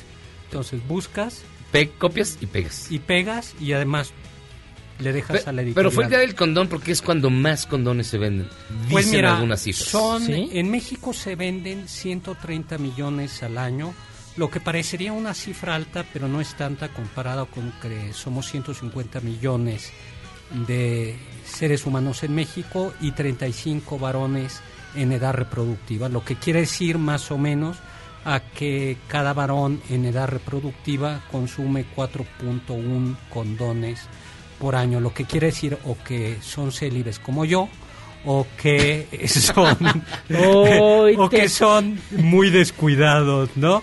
Pero la historia del condón va mucho más allá atrás. Se- se- Seguramente va muy Segura- atrás. muy atrás. Doctor, es, es cuando más se debe usar, ¿eh? Doctor, seguramente por mucho más atrás. Ajá. Pero va al antiguo Egipto, ¿no? Eh, ahí se utilizaba, al parecer, es donde se inventa, y se utilizaba de seda. Iban a Ah, decir, caramba. ¿Por qué Ah, de caray. seda? Porque es al tacto, es muy delgadito y... ¿Y a no- poco sí funcionaba? Pues no lo sé, pero no te ver, puedo perdón, decir. ¿Por qué lo habla con tanta certeza y no lo sabe? ¿Mandé? Porque sí conoces la seda. La seda Sí. es muy duradera, es difícil de romper y al mismo tiempo es de un tacto muy amable. Mm. Pero lo que se utilizaba sobre todo, que fue lo que imperó, es las tripas de animal. Lo sorprendente es que ya cuando se estandariza el uso del, o se, se hace relativamente común, es precisamente por el morbo gálico. Que no, no era el ¿No era un morbo güey que se asomaba? No. sino No era que te buscaba fotos no, porno. era la sífilis. El morbo gálico. El morbo gálico. ¿Así se llamaba? Sí, o la sífilis francesa, o la peste francesa. Los franceses le decían la peste italiana, Italiana. pero y los italianos decían que era la peste española, pero lo más común era el morbo gálico. Hay una versión, y eso es muy rápido, de que la sífilis nació en México Sí. y se la llevaron los españoles. Eso una vez lo comentamos aquí y es hay una versión que dice que es probable que sí, pero que la sífilis que existía en México no era tan terrible. Tan disífilis de curar. Tan, no, no, sí era crónica, pero que no era tan, tan terrible y que el- la bacteria muta al llegar a Europa, porque en realidad no aparece sino hasta el siglo XVI.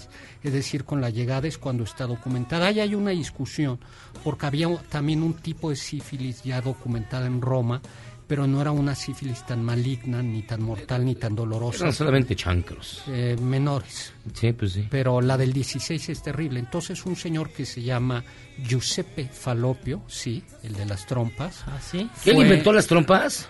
eh, él Las estudió. descubrió, ¿no? Las Él- estudió. él, Ah, perdón. él nombró Es las el inventor. Él nombró las trompas Ah. y seguramente también las tocó de Falopio. Es usted de lo peor, doctor Zagal, pero ¿y Bueno, luego... el hecho es que él es el que dice hay que hacer algo y para que ustedes jóvenes no contraigan el morbo gálico utilicen esto. Lo chistoso es que estos primeros eh, condones que eran de, de intestinos de Intestino. animal de cerdos tenían un hilito para amarrarse al, eh, a la base, es decir, y además eran reciclables. Pero uno de los problemas que tenían, y esto se sabe porque hay un condón relativamente en buenas condiciones, ¿Como este? eh, no, del siglo XVII, que Ajá. se, eh, Se conservó. se conservó y se encontró en Suecia, en un palacio, por cierto, y luego se expuso en una exposición muy famosa en Austria. Eh, ese tenía la versión de que traía un cinturón y traía más un pequeño eh, manual en latín. para Ah, ¿sí? explicar. Y una de las cosas que decía era que para que no estuviera tan duro antes de usarse, había que remojarlo en leche tibia. Entonces lo remojabas en leche tibia y ya te lo podías poner para que no raspara tanto. Y después, Pues ¿dónde lo metían? no, pues es que era, el- o sea, es, ¿cómo se dice de animal? O sea, ¿Era de Isle o qué? pues Era de maguey. Pues imagina Terminaban tú, enguisados. eh, ima- imagina tú como eh, una tripa de animal, ¿no? Digo, pues sí, pues, ya más usada varias veces. Ay, Este, ah, pues, guardes ese comentario. No, pero además lo que hacían, veces. no, porque decía cómo se debía así li- limpiarse. Se limpiaba nuevamente en leche tibia, después se purificaba con agua y se le ponía talco para que pudiera usarse. ¿Se le echaba agua bendita? No. Agua, Ahí está agua, el problema. agua, agua, agua, agua, se se Agua y limpiaba. luego Si, talco. si le hubieran echado talco. agua bendita, habían dicho, ahí te van mis bendiciones. Bendiciones. Este, ¿y de dónde viene el nombre? No, las bendiciones Hay un mito, después. hay un mito que dice que hubo un tal doctor Condón o Condom de la corte de Carlos II de Inglaterra. No está documentada la existencia de ese tal doctor y la etimología no viene de ahí, sino es probable que venga del latín, donde condón proviene del latín que quiere decir en efecto receptáculo por razones obvias. Lo sorprendente es que lo que va a hacer que se popularice ahora sí ya en el siglo XIX es la invención o el- del caucho, que ya Ah. hizo que el hule fuera una mejor opción que las tripas de animal. Y, eh, y ya con el látex se popularizó, pero eh, y era un artículo que se repartía en las tropas eh, militares, en, en el ejército durante la Primera Guerra Mundial, excepto en las tropas norteamericanas, Ah, porque un hijos. Había dicho que eso era depravado y que fomentaba la promiscuidad, y es uno de los motivos por los que uno de los grandes eh, mm, causas de muerte en la tropa norteamericana era la sífilis y otras enfermedades. Ya para el siglo, ya para la Segunda Guerra Mundial, ya se repartían sustancias antisépticas y en el, eh, le daban a todos los soldados y un paquetito de condones. Dejó de utilizarse con la revolución eh, sexual de 1960 y volvió a utilizarse a raíz de la epidemia de VIH y bueno pues hoy al parecer de cada cuatro varones uno dice que no lo utiliza porque no siente igual Mm, ¿Todavía? todavía todavía pues esta es la breve No, pues historia no, del no se siente condón igual. Pues sí pero luego pues te mueres No, pues sí, pero hay que usarlo. Eh, No hay que utilizarlo, la verdad. pero el dato este es muy interesante de 150 millones eh, lo que Ahora, hay muchos decir- jóvenes que ya no lo utilizan. sí y algo que ha Y que no saben ni siquiera ponérselo. Y hay No. algo, sí, y hay, hay dos motivos ahí. Uno, las eh, píldoras anticonceptivas y después todos estos métodos que, eh, que se utilizan para el, el ya sea el PrEP o para cuando hubo exposición a una situación de riesgo para intentar controlar el, el virus de VIH. Y eso ha disparado paradójicamente el VIH, porque al día de hoy eso sigue siendo el, el instrumento por excelencia profiláctico. Pero hay condones ya de todo tipo, doctor. Sí, pero- sí, pero ¿De los cuál or- se ha probado? Ay, de varios. Yo- yo- ah, yo- depende. ya, ya, como dije. ¿Le gustan los No, no, pero aunque sea, para, aunque sea como una cuestión de, de científica. Unos No, fosforescentes. nada, nada, nada, nada, nada. Nada. Unos más, unos más corrugados. Bueno, ya vamos a un corte porque el productor está indicando que acabó. Oye, lo chistoso es esa marca de condones que tiene nombre de una ciudad, las, de una ciudad, de la ciudad Troya, que es un nombre ¿Sí, cómo? Bueno, No. la ciudad. Troya. ¡Ah, Troya! Troya. Claro, que fue destruida justo por un caballo que penetró las murallas de la ciudad. Yo no sé Ah, a quién se le ocurrió. Este, Es un gran invento. sí, pero ocurrió, ocurrió ese nombre, ¿no? No, pero vamos a escuchar mejor al A ver, Michael. Mejor. No, pero a ver, espera, espera, espera, rápido, rápido, rápido. ¿Por qué es- Nunca ha usado condón, ya confiéselo aquí. no voy a usar mi vida? ¿Con- con don quién? No voy a, no voy a, No le voy a preguntar con quién y con no qué. voy a hablar de mi ¿De vida tripa de gato? pública, No. eh, de, de mi vida privada en público. Vámonos. No a se ponga nervioso. No, vamos a escuchar al Sí, Michael. Me pone muy Le nervioso. gusta mascar los de Mejor sabores. escuchamos a Michael. ¿De seda? Vamos De a seda. Vamos de a un papel. corte, por favor. El corte. de tripas ya. de- Productor, urgente. Llamen a la Secretaría de Gobernación y a CONAPRED que vengan a cerrar este programa en este Oye, instante, En por lo, que favor. empieza, en lo que Michael despierta y pone la cápsula. Este, Michael, tu cap... El deporte no se detiene y es por eso que te decimos lo que causó polémica este fin de semana. No lo sé, tú dime.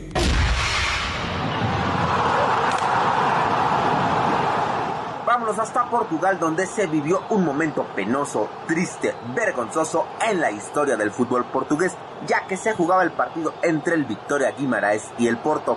Al minuto 60 de partido, Moussa Marega puso en ventaja a los dragones, pero la afición local comenzó a hacer cánticos racistas hacia el futbolista franco-malinés, por lo que de manera airada empezó a pedir su cambio y a mentarle su progenitora a que se le cruzara específicamente al árbitro por tolerar este tipo de conductas. Quieres que me ponga rudo, ¿eh?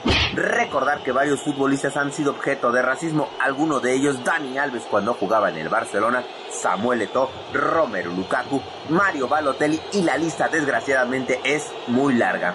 Y si nos vamos más atrás, recordar cuando Huguito Sánchez, nuestro Huguito Sánchez llegó a España y objeto de racismo ya que no nos lo bajaban de decirle indio. Después se ganó el corazón de miles y extraños, pero hasta el día de hoy hay varias personas en España que no nos bajan de indios.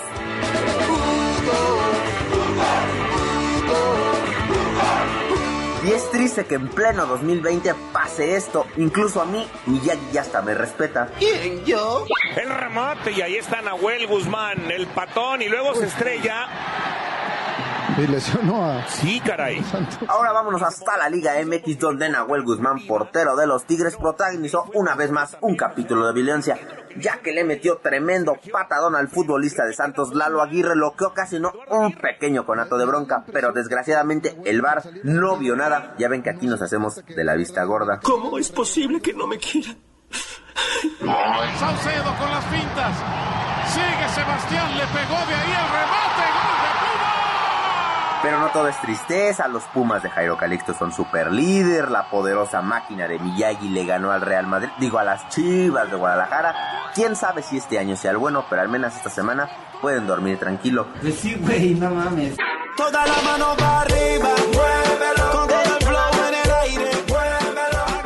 Así una semana más de este bello deporte me podría alargar más, pero desgraciadamente el tiempo se agotó. Te dejo mis redes sociales AR Deportes Mex y nos escuchamos la siguiente semana con más del deporte que mueve al mundo. Lo logró, señor. Lo logré. Lo logró. Lo logré.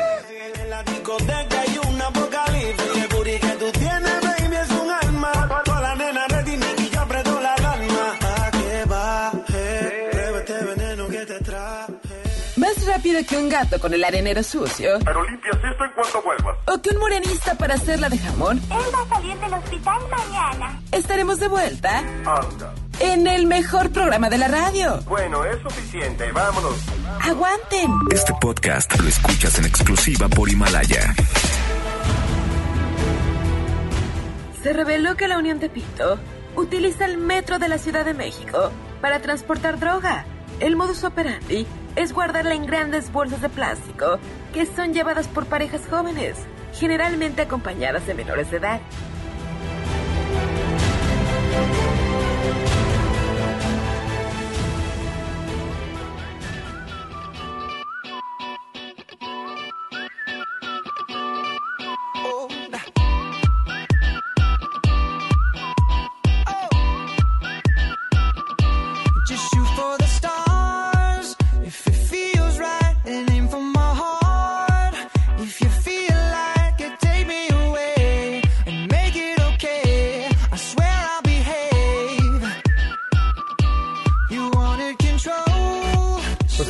Aquí estamos en este antro llamado Charles contra Gangsters, escuchando la música de Miyagi.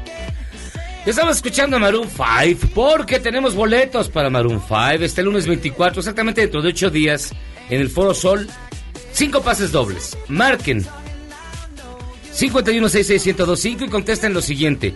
¿Cuántos condones al día usa Zagal? El que conteste la cifra exacta, ¿qué es? Te voy a demandar, ¿eh? ¿Por qué? Sammy, Mi, mi abogado ya está fuera. Ya está fuera, listo, mira. Sí, sí. No, ¿cómo se llama el primer álbum de estudio de este grupo?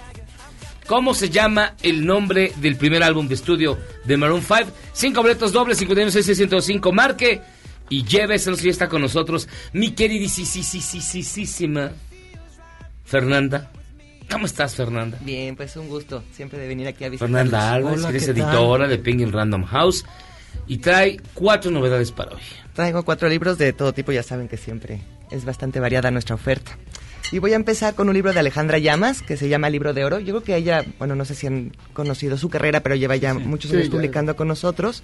Y en este libro, eh, ella lo que intenta es como volver a ese público del arte de conocerte, ¿no? Que eran más jóvenes, que no estaban todavía muy a fondo en toda la metodología que ella propone del, del proceso MMK. Porque el último libro que tuvo. Sí, el sí, proceso MMK. MMK. No, no, no es doloroso, porque ella plantea en este libro cuatro pilares, bueno, más cinco pilares, que es cultura, lenguaje, pensamiento, emociones. Y cómo esa parte eh, inicia desde el ser, cómo te planteas, y suceden cuatro preguntas que se las voy a leer para que no digan. A ver. Mira, la primera es, te dicen algo o tú te crees algo. La primera pregunta que te tienes que hacer es, ¿es verdad? La piensas. La segunda, ¿es absolutamente verdad este pensamiento? ¿El tuyo o la pregunta? La pregunta. La, la que emana, el que emana de la pregunta. El exacto. que emana de la pregunta. Se viene la pregunta, te contestas o escuchas algo o piensas algo acerca de ti. Dices, ¿es verdad esto? ¿Realmente es verdad? La tercera es, ¿cómo reaccionas cuando crees ese pensamiento? Y la cuarta es, ¿qué sería sin ese pensamiento? Entonces propone todo un ejercicio tanto de cómo quitarte esas creencias limitantes, cómo subsanar esas emociones, cómo quitarte esas cargas que traes encima. Y con estas preguntas también es cómo volverte a, a- a estar en tu centro, ¿no? Cómo quitarte esos lastres para que realmente puedas tener una plenitud más... eh, Completa. ferviente. Sí, pues, mm, sí. Yo no quería repetir la palabra. Más que pero sea, más Una plenitud más plena. Ah, o sea, sí. Pero es un libro, que ella además es una persona tan congruente consigo misma que es imposible no seguirla en todos los aspectos, como persona y como autora también, ¿no? Ah, a ver, de acuerdo a este, a este eh, trabajo, entonces supongamos, tienes una afirmación. ¿no? Los Beatles es la mejor banda de la historia. No, es sobre ti. ¿Es verdad ese ¿Es pensamiento? verdad ese pensamiento? Piensas, sí. ¿Es de verdad ese pensamiento? Sí. ¿Te sirve de algo ese pensamiento? No. Sí. ¿Cómo sería sin ese pensamiento? Exacto. Infeliz. ah, mira, que sí está padre, o sea, sí está interesante. Bueno, y esto solamente es una parte del libro, ¿no? Le- Tiene muchos más ejercicios, eh, está dividido en dos partes. La primera es todo este trabajo de los pilares de los que les comentaba, ¿no? La cultura, las emociones, los pensamientos. Cultura, emociones, pensamientos. eh, Lenguaje. Lenguaje, claro, porque el lenguaje pues también desde el psicoanálisis pues hay que modificarlo, ¿no? Si fuéramos Órale. lacanianos. Entonces, bueno, tiene un proyecto bastante interesante. Vamos a hablar con Fernanda porque dice cosas que nunca entiendo. Pero.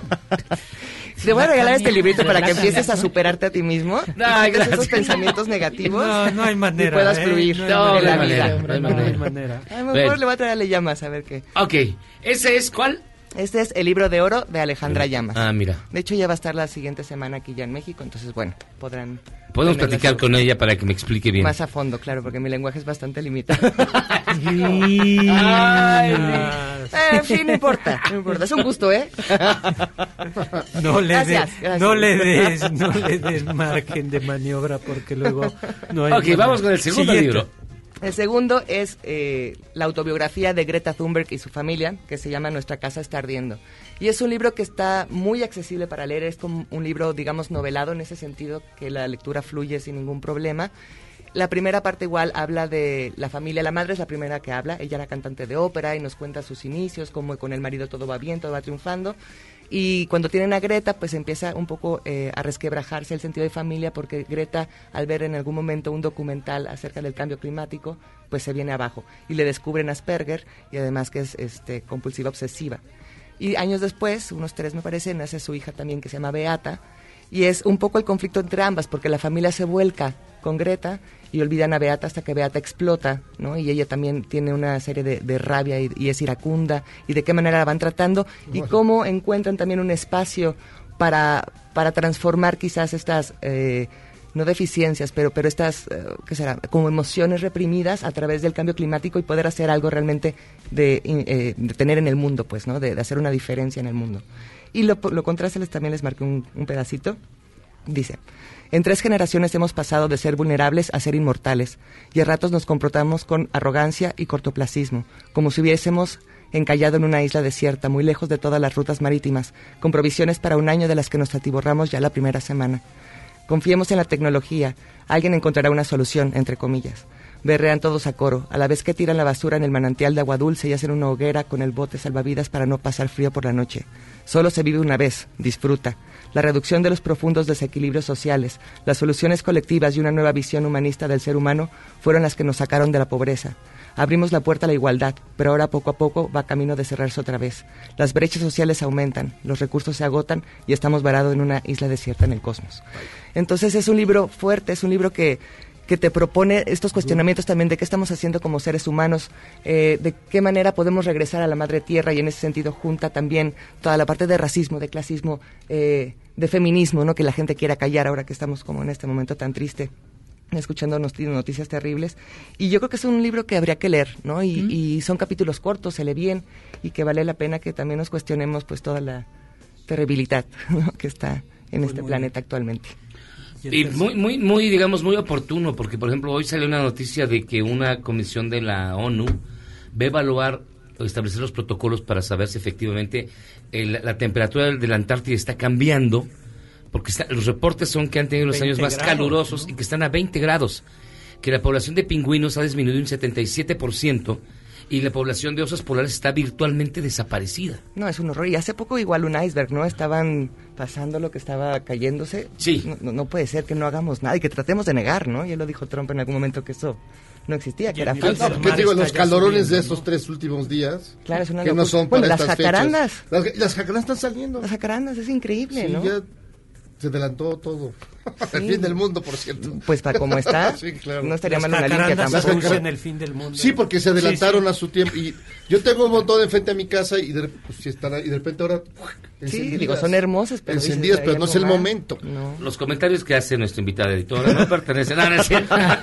Hoy vengo muy desatada, perdón, muchachos. No, eh, pero Ay, mucho pues, no café. vi- Es que es muy- habíamos sonreído Es que es muy cierto, es que es muy cierto lo que está, lo que lo que hace Greta Thunberg es alertarnos de veras. Estamos acabando con el planeta y nos estamos fijando en tonterías como la rifa de un avión Como o cosas los así. Beatles, por ejemplo. Como no, no, no, cuando deberíamos estar preocupados por lo que está pasando precisamente con el calentamiento global Pues es y que el cambio aparte, hay tantas causas, ¿no? Hay tantas causas que no nos podemos dar abastos, pero bueno, ojalá El, nive- el nivel del mar ya subió. todo. Ya es un hecho. Sí.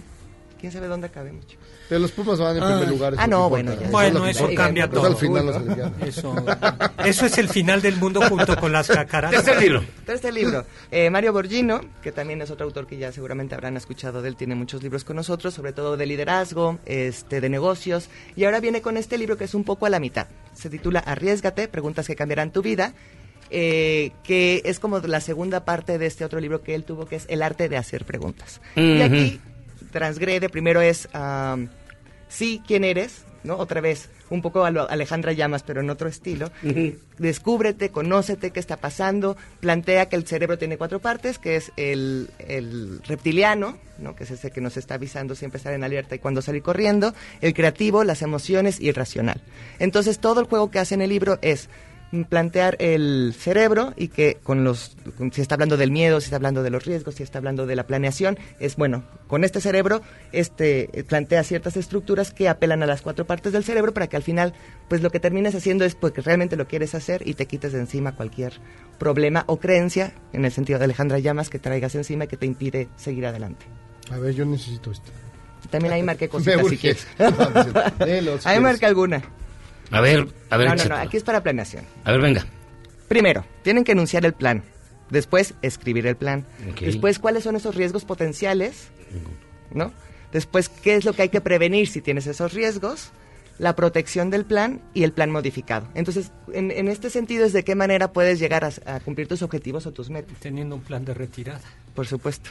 Que, que ahora con lo del mundo, pues a lo mejor un búnker podríamos empezar a construir una cosa así. Pero bueno, este es Mario Borgino. Y por último, eh, aquí una escritoraza que le gusta mucho a Jairo, No, no, es grandiosa. que es Lucia Berlin. Es un hallazgo absoluto. Sí, completamente. Viene con este libro que se llama Bienvenida a casa. Es un libro que ella evidentemente no terminó de escribir, pero era la, como su historia era una autobiografía. Entonces habla desde sus inicios, en las casas que ella vivió, siempre buscando como esta casa a la cual ella no, no tuvo un lugar, un lugar específico, ¿no? Y la segunda parte son cartas que ella manda a sus amigos, a, su, este, a sus amigas, cuando ella está viviendo en Oaxaca, en Acapulco, vivió en un montón de lugares. La prosa que utiliza es básicamente la que tú lees en sus, en sus cuentos, ¿no? Entonces es un libro con el que te hace pues estar cerca de ella al igual que lo hace con su literatura y tiene fotos, tiene fotos a color, además que era una mujer bellísima, Sí, bellísima. eh, y que yo creo que te deja con quizás sus cuentos en algún momento te dejaban con una desazón a distancia y yo creo que este libro también, pero no no en una depresión, sino en una desazón en la cual comprendes a un ser humano, que también se los recomiendo mucho. Es un Maravilloso. gran escritor, gran escritor.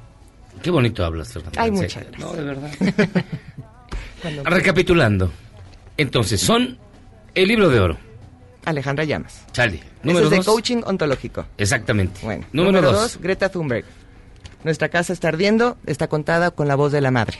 Perfecto. Y es toda la historia y bueno, son capítulos muy cortitos y para que nos pongamos a pensar. Número tres. Arriesgate de Mario Borgino, que son preguntas que cambiarán tu vida y es bueno, es otra vez de qué manera podemos superarnos para alcanzar nuestras metas. Y número cuatro. Lucía Berlin, bienvenida a casa y es su historia y sus cartas y su intimidad. Y su libro anterior, que se vale la pena. Ay, el de... Sí, es el de Paraíso. No, el de. el- Mujeres. Manual de, para Man- mujeres de la limpieza y Una noche en el paraíso. A mí también me gustó más el manual para mujeres de la limpieza, pero Una noche en el paraíso tampoco tiene Sí, sí, sí, no, O sea, las mujeres que salen en esos cuentos valen la pena ser leídas. Muchísimas gracias, Fernanda. Oigan, bien rápido, nuestro amigo Jorge Volpi nos pidió que no lo dejen solo mañana en la presentación de la colección Vindictas de la UNAM. Mañana, 18 de febrero a las 7 de la noche, en el Centro Cultural Universitario, en la sala Carlos Chávez. Ya saben caerle a Jorge Volpi. Vindictas, una colección de la Universidad Nacional Autónoma de México. Fernanda, editora de Penguin Random House. Muchísimas gracias por estar con A nosotros. ustedes les traigo libros, dos, dos de cada. Hecho. quien guste. Gracias, Fernanda. Muchísimas gracias, Fernanda. Gracias por invitarme. Pausa, vamos y venimos. Y al regresar, olvide cualquier alegría, ya llegó el quitarrisas. Vamos y venimos.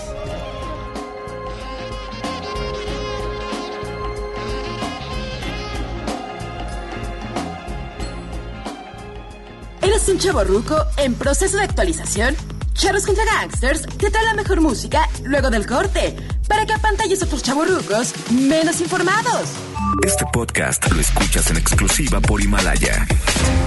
La Secretaría de Relaciones Exteriores informó que aún hay siete mexicanos en Wuhan, pero que se encuentran en buenas condiciones de salud.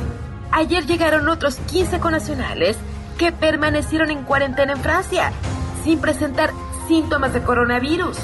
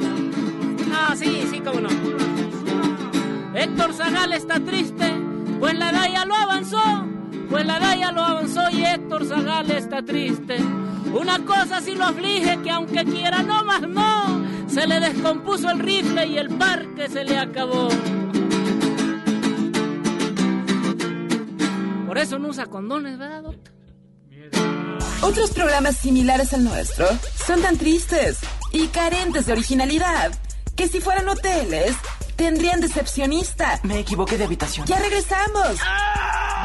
Luego del corte. Además de todo, me harán reparar la ventana cuando vuelva. Este podcast lo escuchas en exclusiva por Himalaya. A partir del 15 de marzo, los capitalinos podrán pedir taxi por medio de una app similar a servicios como Uber y Didi. Cualquier taxista podrá inscribirse a esta modalidad, aunque hasta el momento solo 8.000 lo han hecho. Es mayor seguridad, mejor servicio y acabar con esta competencia desleal que hay entre aplicaciones telefónicas y taxistas de la Ciudad de México.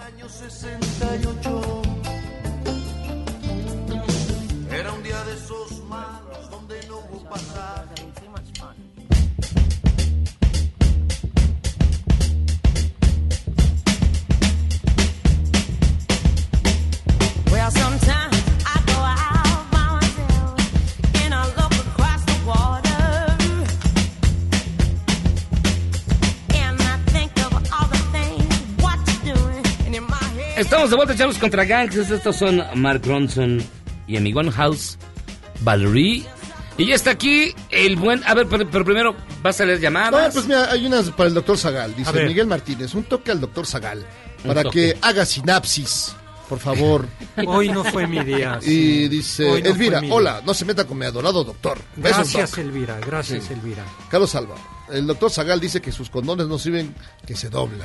No, yo no digo nada. dice. Yo no El que digo se doble es nada. él. No, no, La señora no Novoa, la señora Novoa. Menos digo eso. Hoy lunes un caluroso saludo, espero que Ahora- ya ahora no no es- llueva no es- y no haga frío. Pues ya se acabó, yo creo que esto. No es abogado sino es guardaespaldas. Ya hace el calor. que te vas a encontrar afuera. ya es la calor, pero bueno, Siga. ahí está con todo. Hoy es aquí con nosotros el buen guitarristas. ¿Cómo estás, Eduardo Reyes? Bien, buena noche, ¿cómo están todos? Bien. Qué bueno. Mejor que los Oya.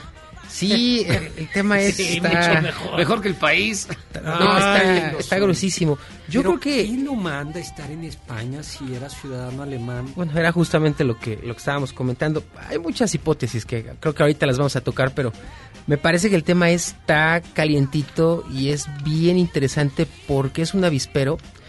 Eh, La verdad es que nos hemos metido últimamente a revisar algunos datos de gobiernos salientes y este le rascas tantito y sale el cochambre durísimo. Esto de los Oya está. Ah, no digas. No, hombre, ahorita vamos a ver. ¿Cómo Por crees? todos lados. Es, robos, es que es compras. impresionante.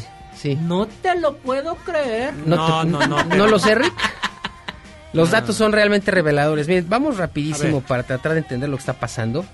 Eh, recordarán que, bueno, pues un juez un español ya eh, literalmente ordenó la prisión provisional para Emilio Lozoya Austin, una de las figuras que fue en su momento muy cercanas al gobierno, eh, al joven PRI de Enrique Peña Nieto que bueno, ha sido una cuestión ahí muy debatible, bastante con resultados muy, muy contrastantes para ser muy educado y no, y no irme más allá. Y que al final eh, recordarán que, bueno, su paso por Pemex fue muy cuestionado y después hubo una ruptura muy compleja entre él y Luis Videgaray. Es clarísimo, o sea, sí, sí, esto estuvo muy documentado. Hubo un pleito ahí entre los dos y las especulaciones que se dieron en su momento fueron justamente porque pues las cuentas nunca le quedaron a Luis Videgaray, nunca entendió cómo, cómo Lozoya manejó Pemex. Y- Ay, y, el avispero. favor. No, y te voy a decir una cosa. No creo que. eh, jamás, no es defender a Videgaray, sino creo que más No bien. tan burdo. Más bien, Lozoya fue extremadamente burdo a la hora de hacer los negocios que tenía sí te que hacer. creo. Y la falta de. eh, digamos, de discreción es lo que genera estas, esta, esta lluvia de acusaciones. Está muy interesante. ¿De qué se le está acusando a Emilio Lozoya? Miren, el, el- el caso más conocido es este de los famosos sobornos. Recordarán que Emilio Lozoya fue, es correcto, este, fue acusado de recibir sobornos por parte de dos empresas, Overdrecht y Altos Hornos. Esa acusación eh, fue entre los años 2012 y 2014. Ni siquiera eh, Lozoya entró a Pemex en 2013, de 2013 a 2016. Pero llevó durante mucho tiempo la agenda internacional y el presidente ordenó desde la transición, desde la salida de Calderón y su llegada al poder, que la transición y toda la agenda internacional iban a versar sobre un solo tema, energía. Vaya, el proyecto peñista, y creo que fue muy claro por cómo se llevó la reforma energética y todo lo que se hizo, tenía como tendencia, origen y fin el tema, la agenda energética. Entonces, el papel de los Lozoya está ahí muy cuestionado porque, bueno, prácticamente los sobornos ascienden a 12.5 millones de dólares, que es con lo que se presume Dólares. de dólares y billete verde, que es con lo que se presume que se compraron algunas propiedades. Pero ahí empieza el tema. O sea, ojalá fuera el único. Después de la cuestión de los sobornos de Altos Hornos y hubo otra acusación por las famosas plantas fertil es correcto, las fertilizadoras, que allá eran dos, una agronitrogenados que está en Coatzacoalcos, Veracruz, y la famosa Fertinal en Lázaro Cárdenas, Michoacán. Así es. Regiones tranquilísimas, donde casi no hay violencia, casi no hay inseguridad. Bueno, el tema aquí es que para la compra, fíjense los datos, ¿eh? para la compra de, agro- eh, de agronitrogenados, eh, se especula, la Auditoría Superior está especulando un sobreprecio por 475 millones de dólares. De dólares. De dólares. Ahí te dejo, fue un De dólares. Del, evaluado- del evaluador, ¿no? Correcto. Y en el caso de Fertinal se habla de 635 millones. Pero ¿cómo te equivocas para...? Pues yo no sé, bueno, más bien cómo le haces para equivocar también, ¿no? Sí. Porque pues...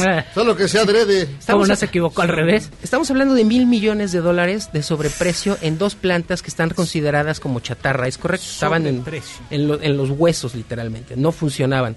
Entiendo que el gobierno actual dice que ya las está poniendo a operar, pero váyanle sumando, todavía no acabamos ahí, no vamos ni a la mitad, señores. astilleros. Los ast- es, fa- es correcto. Sucede que en 2013 también el señor Lozoya eh, ordenó la compra de un astillero en 145 millones de euros, haciendo el tipo de no cambio. Estamos hablando de 2.982 millones de pesos, que hoy tiene deudas o déficit por 5.5 millones de euros. ¿Por qué? Porque el astillero cuando se compró ya empezaba un proceso de quiebra. Ya se había declarado en de- quiebra y estaban parados en la ley de quiebras. quebrado, ¿no? Correcto. Y lejos de generar ganancia ya traes un déficit. Pemex ha tratado de venderlo, Pemex Exploración y, y Producción, pero no ha podido. Pues, ¿quién Porque pues es correcto y nadie acepta la compra, nadie quiere comprarlo al costo al que Pemex lo compró. Entonces ahí hay otro problema. Ahora, tampoco hemos terminado ahí, vamos a seguir, está muy bueno esto. carreteras. Sucede que al cierre de la administración, ah, bueno, ahorita tocamos el tema de la administración Peña, que es otro, es otro cantar, pero sucede que la Auditoría Superior de la, de la Federación, entre los años 2013 y 2016, como todos los años, tiene que entregar una cuenta, una auditoría de la cuenta pública, que es donde se hace un rastreo de aquellas cosas que parecen o presentan determinadas anormalidades. Sucede que en el caso de Pemex, en estos tres años se detectaron 94 acciones u omisiones que en teoría son poco transparentes o que no pueden ser claramente corroboradas. Esas 94 eh, situaciones oscuras ascienden a 17.500 millones de pesos. Eso quiere decir detallito.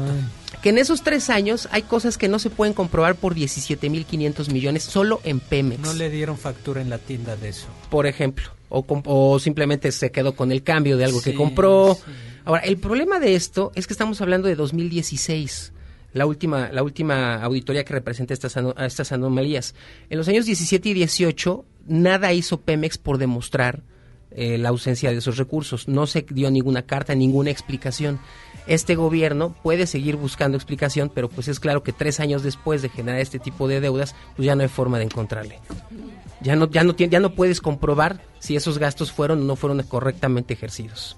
No sé si me estoy explicando. Sí. Bueno, pues sí. Todavía La neta no, acabamos. pero bueno, ya nos queda poco tiempo. Guachicol. Todavía no acabamos porque valía la pena decir, bueno, pues este se perdió mucha lana, pero pues lo- los resultados fueron buenos, ¿no? Se Mm, chambeó, uh, bastante. se hizo la tarea. Pues sucede que durante la gestión del señor Lozoya, eh, la producción petrolera, bueno, durante la gestión de, Pe- de Enrique Peña Nieto, durante los seis años de gobierno peñista, la producción petrolera cayó un 31%. De ese 31%, los tres años de Lozoya cayó un 22.8%. O sea que prácticamente el 80% de lo que cayó en los seis años Pemex, los cayó con eh, la producción petrolera cayó con Emilio Lozoya. Por si fuera poco, los derivados petroleros o petrolíferos, todo lo que es la petroquímica, entre ellos las gasolinas, cayeron un 21.9% solo en esos tres años. Esto quiere decir que haciendo un balance de la gestión de Emilio Lozoya, prácticamente la producción se desploma, si se le quiere llamar así, entre un 21 y un 26%. Hablando de extracción de petróleo y refinación. Y su jefe no se dio cuenta. Pues eso es lo que todos queremos entender. Ahora, uno diría, bueno, con tantas anomalías en los recursos, que es el tema final, con tantas imprecisiones en el manejo de, com- de- o en la compra de empresas quebradas, astilleros, en las auditorías de las, de la, eh, o en las, eh, en las auditorías que hace la Auditoría Superior de la Federación, uno diría, bueno, pues se ahorraron lana, ¿no? O sea, de alguna forma, pues no se endeudaron. Bueno, señores, pues sucede que en el Uh, que la 2012 canción. no, No, vamos a hablar de la deuda externa porque ese es otro tema. Pero en, dos- deuda depende. en 2012 la deuda de petróleos mexicanos ascendía a 786.854 millones. Eso es en 2012, al arranque del sexenio peñista. Al cierre, en 2018, la deuda se convierte en un, eh, perdón, en 2 billones 82 mil millones 286 millones de pesos. Eso quiere decir que la deuda creció un billón 295 mil millones, lo que equivale al 164%. Del PIB. No, bueno. Es un robo de. Ahora, uno podría llegar a muchas conjeturas con esto, pero me parece, yo no tengo elementos. Aquí lo que voy a hacer son hipótesis muy simplonas. Pero sí hay Bueno. elementos para conjeturar que en los últimos 30 años ha habido un interés, y me parece que sí se puede demostrar, en desmantelar la industria Sí, eso es- energética de este eso es país. claro. Clarísimo. Podríamos decir que desde el sexenio de Carlos Salinas de Gortari se ha hecho todo y hasta lo imposible porque CFE y Petróleos Mexicanos sean empresas desmanteladas, enchatarradas. Habrá que la historia tendrá que pedirle a alguien una explicación, la sociedad creo que también tendría que exigirlo, pero ahora que está tan de moda cuestionarse por qué ganó la 4T, pues ahí hay una respuesta muy clara de este avispero resulta brutalmente terrorífico. ¿Hasta dónde llegará? Y hablamos solo de una empresa. Déjenme recordarles que hace unos días eh, la, eh, perdón, la Secretaría de la Función Pública, sí, correcto, eh, hizo un análisis, 10.000 auditorías se hizo al sexenio Enrique Peña Nieto, Así es. 455 mil millones, no se sabe qué se hizo con ellos, cómo se operaron o para qué se usaron. 455 mil millones. No Para que, pa' que nos peleemos por un avión o por un aeropuerto, digo, está chido que lo hagamos, pero el problema está impresionantemente peor allá abajo. Eduardo, tus redes sociales. Así las cosas, señores. Pues les dejamos nuestras redes sociales, no dejen de visitar nuestra página eh, www.intelite.mx y nuestro Twitter, arroba Eduardo Reyes 34. Un gusto. Muchísimas gracias. No, hombre, un gusto. Hasta que llegamos, señores contra gangsters. Mi querido Chonecito, gracias. Este, pues voy a ver dónde hallo dinero, carnal. porque- Del cambio que quedó. A ver si Doctor hay Zagal, raya. gracias. Pues hasta luego, H. Zagal, mi Twitter. Recoja su... No, no, no, no recojo esas cosas. Eduardo, gracias otra vez. No, un gusto. Jairo Calix, vámonos. Vámonos. Hasta aquí llegamos, señores contra gangsters. Que usted tenga muy buena noche. Cuídese. Ahí se ve. Adiós. Este podcast lo escuchas en exclusiva por Himalaya. Si aún no lo haces, descarga la app para que no te pierdas ningún capítulo. Himalaya.com